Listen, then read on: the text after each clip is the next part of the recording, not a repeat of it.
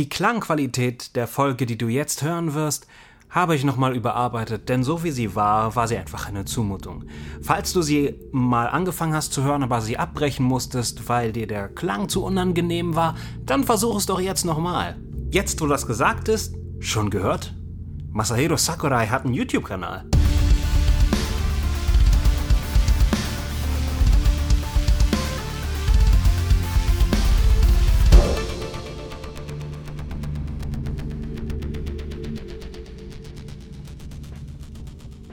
Was geht Welt? Hier ist Snoopy.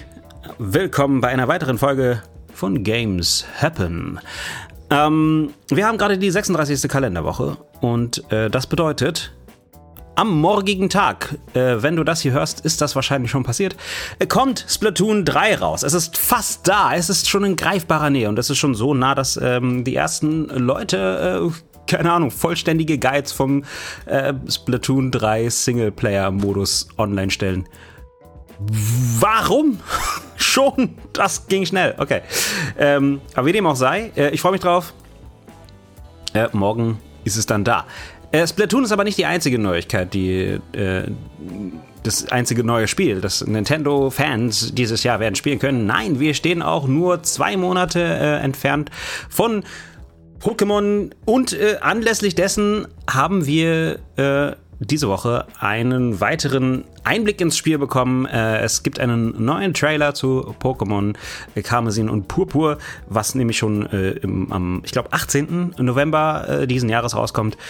Ähm, und ich habe da meine Gedanken zu. Es ist sehr cool, dass wir Sachen gezeigt bekommen. Ja, man könnte auch sagen, es ist sehr toll, dass Game Freak nicht mehr so hinterm Berg hält mit der Information.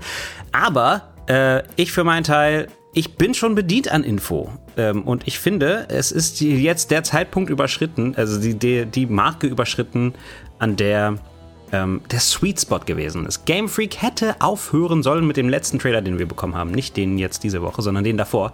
Damit hätte Game Freak erstmal für eine Weile aufhören sollen, uns mit Informationen zu versorgen und dann den Hype nochmal pushen in der Woche, in der äh, Pokémon rauskommt. Oder vielleicht eine Woche vorher oder so.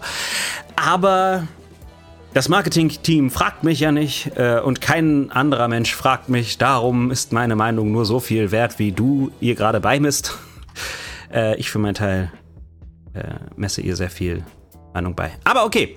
Ähm, ja, Pokémon, neuer Trailer, meiner Meinung nach unnötig, zumal ähm, äh, wir bekommen halt lauter Sachen in dem Trailer, äh, aber halt ähm, all diese Dinge vertiefen oder weiter nur Sachen, die bereits angekündigt worden sind. Dieser Trailer, der dessen Zweck ja ist, äh, Leute noch anzuheizen und Leute, die auf der Kippe stehen, äh, dazu zu überzeugen, doch bei Pokémon zuzugreifen, macht seinen Job, denke ich nicht. Denn äh, diejenigen, die entschieden haben, Pokémon zu kaufen, werden diese Entscheidung wahrscheinlich schon getroffen haben.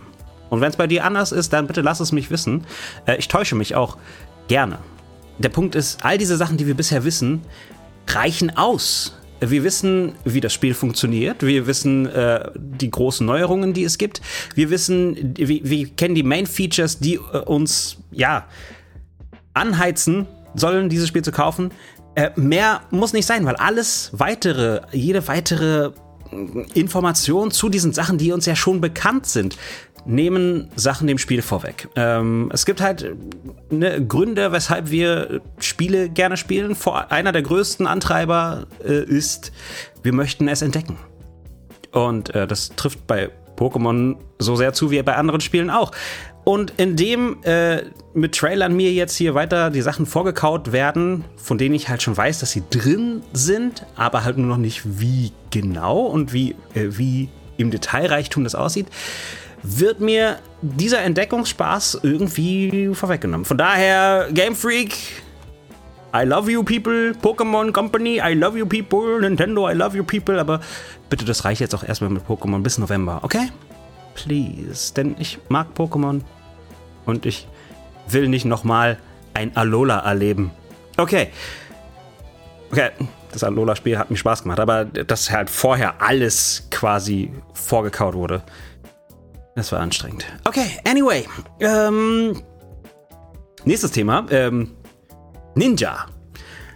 Einer der, man sagt oft, besten, aber auf jeden Fall erfolgreichsten Fortnite-Streamer der Weltgeschichte äh, ist jetzt nicht mehr äh, Fortnite-Streamer. Äh, ja, er, er, jetzt diese Woche äh, hat er sich zumindest scheinbar äh, am Ende eines Fortnite-Streams so sehr aufgeregt, äh, dass er gesagt hat, ah, ich kann das alles nicht mehr, ich mache jetzt nicht mehr, ich bin jetzt weg. Und dann hat er den Stream ausgemacht und äh, seine komplette Online-Präsenz ist jetzt quasi auf Null. Ähm, äh, Accounts wurden dicht gemacht und so weiter und so fort. Und Fortnite hat, äh, Fortnite sage ich, Ninja hat das Internet gelöscht. ähm, oder? Das Ding ist, äh, was wir machen, ja, Streaming. Vor allem die Leute, die das Glück, äh, aber auch die Last haben, das für einen Lebensunterhalt zu machen, äh, stehen beständig unter enormem Druck. Sie möchten die Sache ja auch gut machen und im Idealfall möchten sie ja auch noch irgendwie etwas zu beißen zwischen die Zähne kriegen und ein Dach über dem Kopf. Äh, deshalb ist man immer dabei, die Zahlen zu checken und äh, am Überlegen, was man alles noch besser machen kann und das Ganze schlaucht. Etliche Streamer und sonstige Content Creator ja, äh, sind deshalb immer mal wieder irgendwie am Rande des äh, Burnouts und oftmals nicht nur am Rande des Burnouts, sondern mittendrin. Von daher ist das per se, dass, dass da jemand mal die, genug hat und sagt, äh, nee, ich, ich bin jetzt nicht mehr online präsent, absolut in Ordnung. Bei Nummern wie Ninja dagegen kann man sich nicht wirklich sicher sein, ob das tatsächlich der Grund ist, weil häufig, häufig äh, steckt hinter so etwas ein Marketingstand. Weil die Leute haben eine, eine gewaltige Fanbase, äh, die, von der sie sich sicher sein können, dass die ready sind, den Streamer oder die Streamerin zurückzuempfangen. Ninja, sagen wir mal, der könnte jetzt weiß ich nicht, ein halbes Jahr oder ein Jahr weg sein und dann kommt der glorreich gefeiert zu, seinem, zu seiner Online-Präsenz zurück. Und ähm, das, ich meine, klar, gönne ich ihm. Gönne ich allen, die das können. Aber es ist halt im Vergleich äh, schon, ich möchte sagen, seltsam. ich zum Beispiel, ja, aus meiner eigenen Erfahrung kann ich sagen, bei mir läuft das anders. Ähm, wer hier jetzt gerade im Stream dabei ist oder sich diesen Podcast anhört, sehr wahrscheinlich weißt du, dass äh, es in jedem Jahr gegen Ende des Jahres äh, einen Moment, Moment gibt, äh, ab da ich meinen mein Output fast vollständig herunterfahren muss. Es geht einfach nicht. Es, äh, es, gibt halt Dinge, die ich tun muss, die kann ich nicht machen, wenn ich äh, nebenbei auch noch streame, YouTube-Videos mache und den Podcast werfe. Und das nimmt dann halt oftmals erst wieder im März des Folgejahres Fahrt auf oder so. Bei mir brechen die Zahlen ein. Es gibt, es gibt äh, äh, Gesichter, Personen, für die ich dankbar bin, dass sie halt immer wieder auftauchen. Ihr wisst, wer gemeint ist. Ihr seid alle cool. Und dafür danke. Aber es ist halt nur dieser Kern, der dann halt immer wieder da ist. Alles andere muss ich mir das komplette Jahr immer wieder erarbeiten.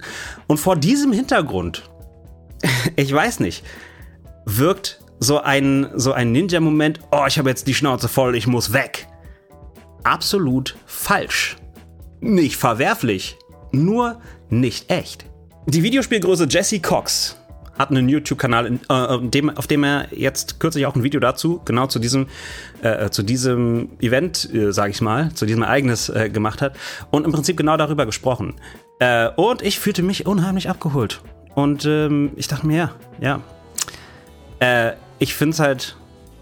Ich, ich, ja, ich, ich, ich drehe mich hier nur im Kreis. Ich kann nur sagen, äh, ich gönne es den Leuten, die dazu in der Lage sind, sich zu verabschieden äh, für ein Jahr und dann wiederzukommen und zu sagen, übrigens, äh, ich habe immer noch hier die größten Zuschauerzahlen. Aber mir zeigt es immer wieder auf, dass, äh, also, wenn man etwas aus Leidenschaft macht, dann braucht man wirklich ordentlich Leidenschaft dafür. Anyway, Skull and Bones, das neue Piratenspiel von Ubisoft, äh, hatte bei der Gamescom Community Lounge Question and Answer Panel. Ähm, bei, äh, bei dem ich gewesen bin, äh, zusammen mit Haven und Mitsu. An der Stelle schöne Grüße. Ihr kennt die, die, die, die, die Games Happen Folge von letzte Woche. Wir haben lang und breit darüber gesprochen. Aber diese eine Sache zu Skull and Bones, äh, die ging noch mal ein bisschen unter und ich wollte noch mal aufgreifen, weil äh, Skull and Bones ist auch so ein Spiel, das ich halt schon seit äh, der, weiß ich nicht, E3, wann war das? 2016, 17 oder so, als es bekannt gegeben wurde, äh, verfolge. Und äh, daher habe ich auch die, ähm, die Gelegenheit genutzt, die uns geboten wurde, äh, Fragen auf einen Zettel zu schreiben und sie zu stellen. Äh, es wurden einige, teilweise sehr schmerzhafte Fragen für Ubisoft gestellt. Äh, auf die will ich jetzt aber erstmal nicht weiter eingehen, äh, weil ich glaube, um viele sind sie auch herumgetänzelt, weil sie sie nicht direkt beantworten konnten oder wollten. Aber ähm, äh, ich hatte das Glück, dass beide meine Fragen ähm, äh, zumindest angegangen wurden. Eine von ihnen wurde beantwortet und auf die andere habe ich auch eine Art Antwort bekommen.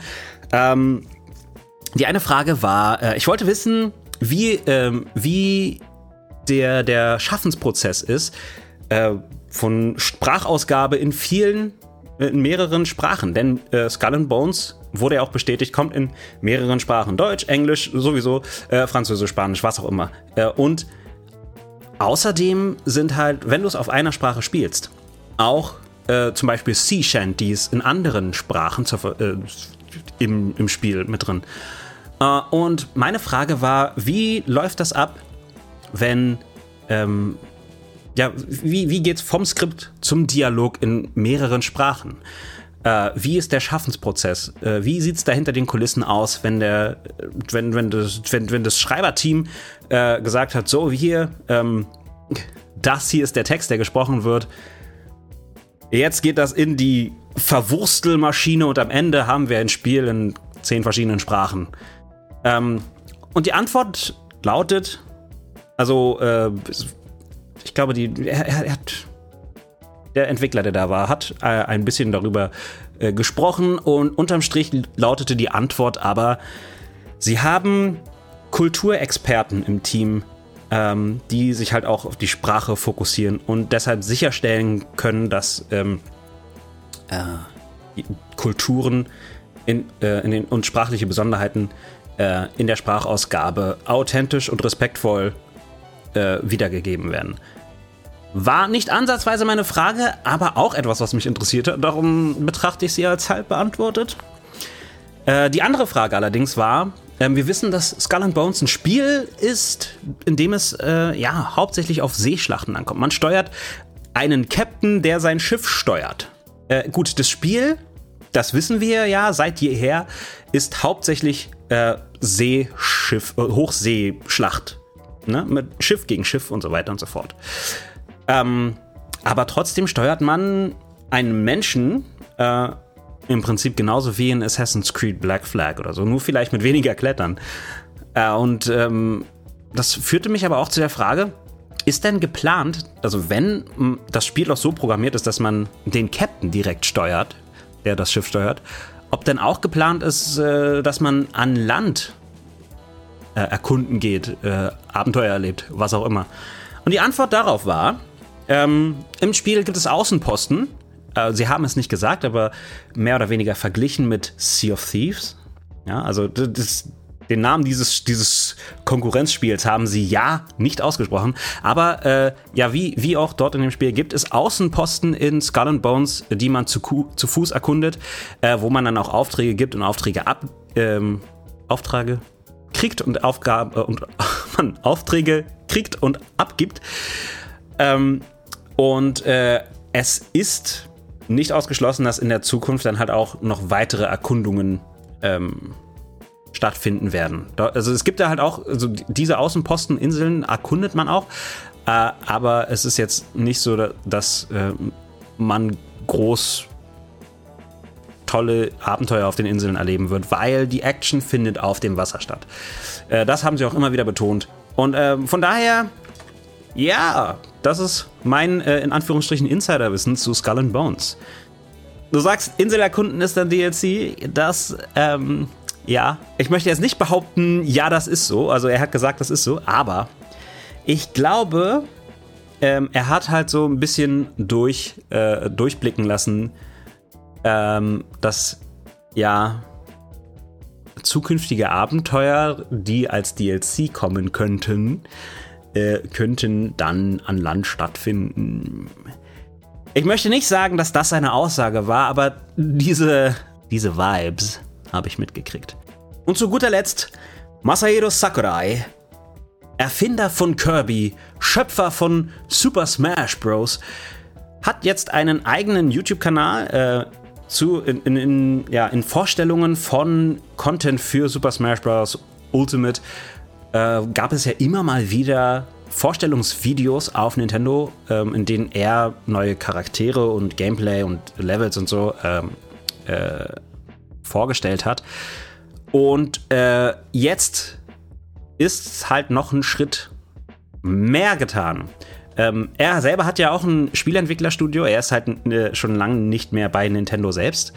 Äh, aber, äh, ja, und, nicht aber, und, und äh, konsequent äh, ja, dazu hat er dann jetzt auch einen, äh, einen YouTube-Kanal geschaffen.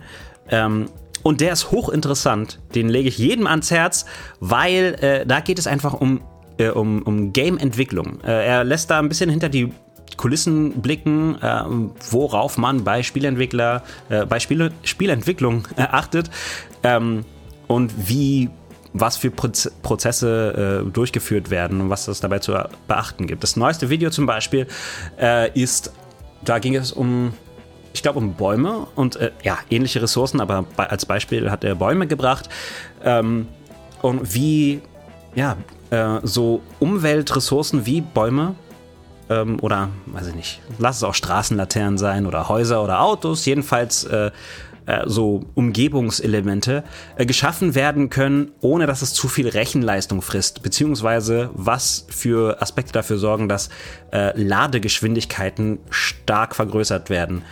Ja, wenn also irgendetwas an Videospieldesign äh, interessant klingt, dann ist der YouTube-Kanal von Masahiro Sakurai unbedingt empfehlenswert. Sein äh, YouTube-Kanal lautet Sora Sakurai EN, äh, also EN für Englisch, denn den gibt es auch auf Japanisch. Äh, wenig überraschend, er ist äh, Japaner, seine Firma ist äh, japanisch, also warum soll es keinen japanischen Kanal davon geben? Aber äh, dass der eben auch auf Englisch ähm, ja, übersetzt und zur Verfügung gestellt wird, ist ein unheimlich großer Gewinn für alle Leute, die sich irgendwie äh, für die Produktion seiner Spiele interessieren oder von Spielen generell. Und damit sind wir auch am Ende der heutigen Folge angekommen. Ich bedanke mich vielmals, vielmals fürs Zuhören und an alle Leute, die hier gerade live im äh, Twitch-Chat dabei sind. Danke auch fürs Live dabei sein. Das ist nochmal extra Knorke von euch. Äh, und wenn du das gerade hörst und fragst, äh, wie kann ich denn beim Chat äh, mitmachen, dann ja, gehst du einfach auf twitch.tv slash Nopi, K-N-O-P-E-Y und äh, folgst. Ja. Wie soll ich sagen? Bis nächste Woche. Bye!